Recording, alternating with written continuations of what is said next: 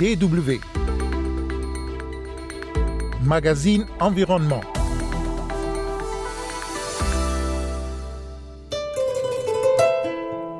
Au menu de notre magazine cette semaine, de plus en plus de masques chirurgicaux sont jetés dans la rue. Au danger sanitaire s'ajoute celui d'une bombe à retardement écologique d'une durée de vie de 450 années, ce que déplorent des environnementalistes africains. Et donc ces masques-là traînent effectivement euh, dans, dans des rues. Nous les voyons par moments accrochés à des plantes, euh, par moments. Ces masques, avec des gestes inciviques que nous, que nous rencontrons dans la ville, se retrouvent dans la nature. Mesdames et messieurs, bonjour. Kosivitiasu au micro.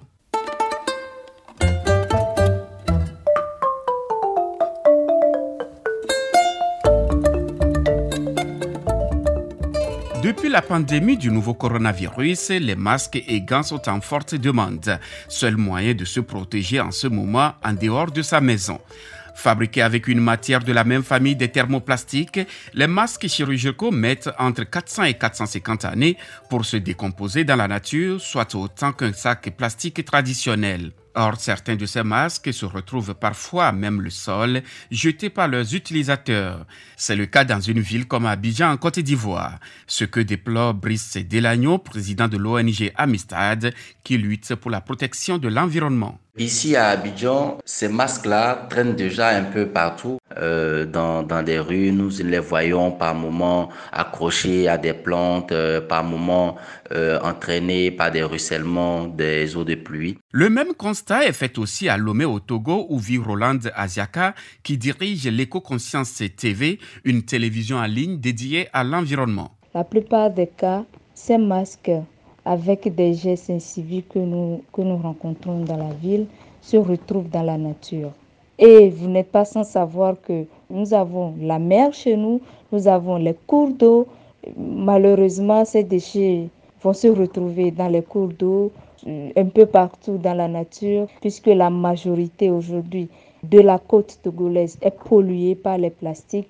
Ces masques, malheureusement, vont se retrouver au fond de la mer et ça va créer d'autres problèmes pour nous. En un coup de vent ou d'eau de ruissellement, ces masques chirurgicaux usagés finissent dans l'océan. Non recyclables, ils mettront des années pour se décomposer et risquent d'ici là de mettre en péril la flore et la faune sous-marine.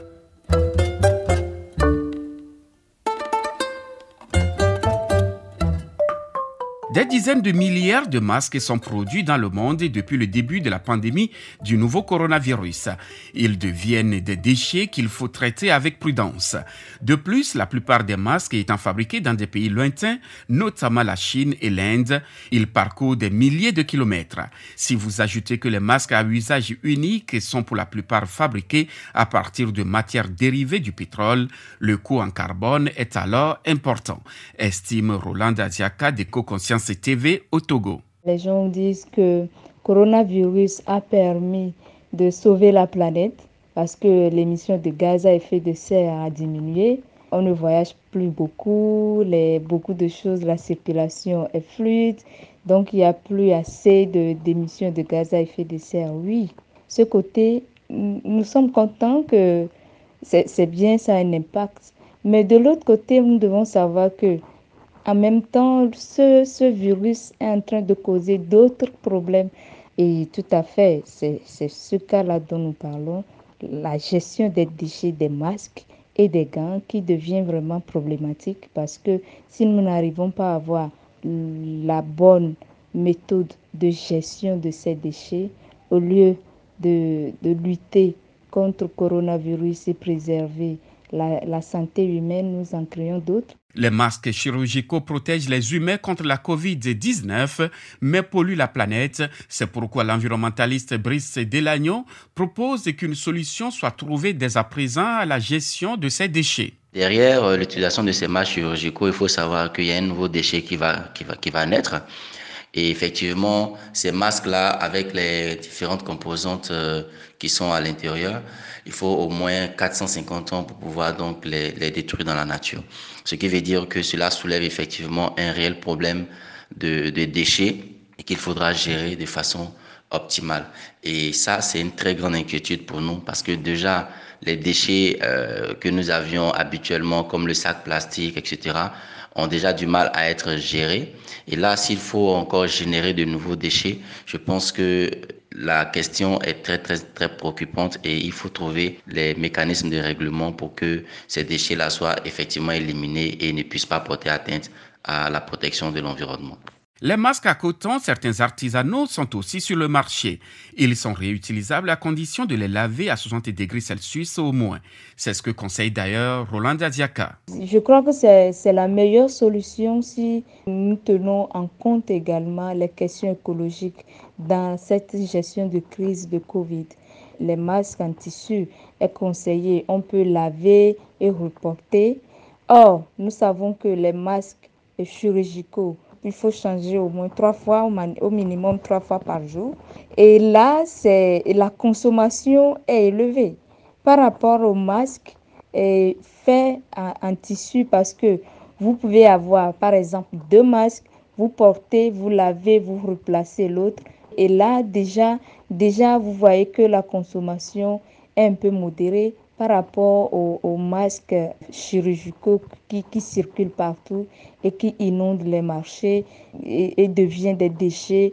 Et je, me demande comment ces déchets vont réellement se gérer après la crise de Covid. Parce que là, sérieusement, c'est un autre problème qui est en train de se poser, un problème important, inquiétant pour l'environnement.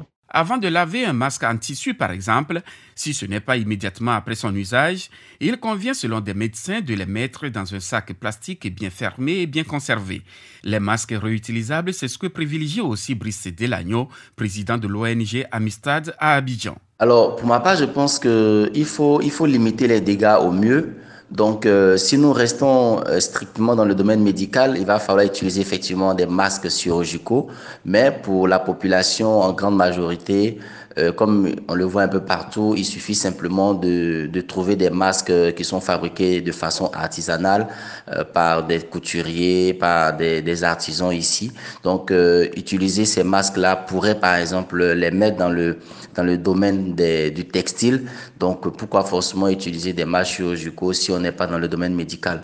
Donc, nous nous conseillons que chacun se procure un masque, mais pas vraiment un masque sophistiqué si vous n'êtes pas dans le domaine médical, mais simplement un masque qui peut vous aider donc à respecter euh, l'une des mesures barrières qui est donc de porter un masque. En Côte d'Ivoire, la gestion des masques chirurgicaux à usage unique préoccupe déjà les autorités, nous dit l'environnementaliste Brice Delagno. Il faut dire qu'au mois d'avril dernier, euh, le gouvernement, à travers le ministère de la Salubrité et de l'Assainissement, a décidé donc euh, de doter les ménages de sacs plastiques pour pouvoir donc euh, gérer convenablement ces déchets, notamment le conditionnement. Parce que il faut savoir qu'avec la Covid, il y a quand même les, les cache-nez qui sont apparus, mais il y a aussi les gants. Les gants aussi qui sont, qui sont, qui sont en latex qui, qui sont apparus. Et donc, euh, pour parer à cette situation, le gouvernement, à travers le ministère de la Salubrité et de l'assainissement, a décidé donc euh, de doter les ménages de sacs plastiques. Donc, des sacs plastiques ont été distribués dans les ménages pour que, après l'utilisation par un ménage euh, de gants ou bien de cache-nez, ces personnes-là puissent les déposer donc dans ces, dans ces sacs pour que ces sacs soient ramassés par les entreprises en charge du ramassage des ordures dans le district d'Abidjan. Brice Delagno, président de l'ONG Amistad, qui lutte pour la protection de l'environnement en Côte d'Ivoire. DW le séchage des fruits et légumes au soleil permet de les conserver. Ainsi, on les protège des insectes, de la poussière et des aléas climatiques. C'est pourquoi au Nigeria, des tentes solaires sont construites pour améliorer le séchage. À l'origine de cette initiative, un groupement de femmes. Un reportage d'Inti Kebesobaz présenté par Rodrigue Gezodje. L'agricultrice Rebecca Akpera s'occupe de sa récolte de manioc avec l'aide de sa voisine. Après avoir épluché et coupé les tubercules, elles les laisseront sécher au soleil. Le séchage en plein air est une méthode traditionnelle dans le village nigérien d'Adogo pour conserver le manioc, chacun à sa façon. Mais en plein air, les légumes sont exposés aux contaminations. Une alternative est maintenant à l'essai. Un séchoir solaire a été construit pour le traitement des fruits et des légumes. Des tôles installées sur le toit permettent de concentrer la chaleur. La température peut monter jusqu'à 50 degrés Celsius dans la tente. Des fentes permettent à l'air de circuler de chaque côté. L'achat des matériaux nécessaires a été financé par l'ONG Programme des femmes pour l'environnement et la structure construite par les villageois. Il y a quelque temps, je suis venue dans cette communauté pour un enterrement. C'était un jour de marché et j'ai vu qu'ils cultivaient beaucoup de tomates et de poivres. Il y en avait de grandes quantités. Mais à la fin de la journée, il en restait. Les femmes offraient des tomates invendues pour juste 20 naira le panier. Un grand panier plein de tomates. Ça m'a frappé et j'ai commencé à réfléchir. Dans le passé, Mariam Luther a souvent été forcée de vendre ses produits à très bon marché parce qu'ils étaient trop mûrs. Une fois séchés, l'aziminier, un parent de la papaye, se conserve beaucoup plus longtemps. Et la nouvelle tente a permis de nettement améliorer les conditions d'hygiène. À chaque fois que je sèche mes récoltes en plein air, les chèvres en mangent et les mouches viennent tourner autour. Mais si je le fais dans la tente, les récoltes sont protégées de la poussière, des mouches, et elles gardent un bon aspect, et elles sèchent sans perdre leurs nutriments. La tente de séchage est surveillée pour éviter les vols. Son utilisation est strictement réglementée. Chaque personne qui vient y sécher ses produits sait exactement ce qui lui appartient ou non. Et il y a aussi des gens chargés de suivre le séchage. Ça prend maximum deux jours. Chaque personne qui vient est contrôlée. Donc, il n'y a pas de problème de vol. Des projets de construction de tentes solaires sont maintenant en cours dans d'autres régions du Nigeria pour assurer aux agriculteurs des revenus à la hauteur de leurs efforts. Un reportage d'Intique Bessobaz présenté par Rodrigue Gezoudje était également au menu la bombe écologique que représentent les masques chirurgicaux à usage unique. Merci de nous avoir suivis. Kosivitiasu au micro et restez toujours à l'écoute de la Deutsche Welle.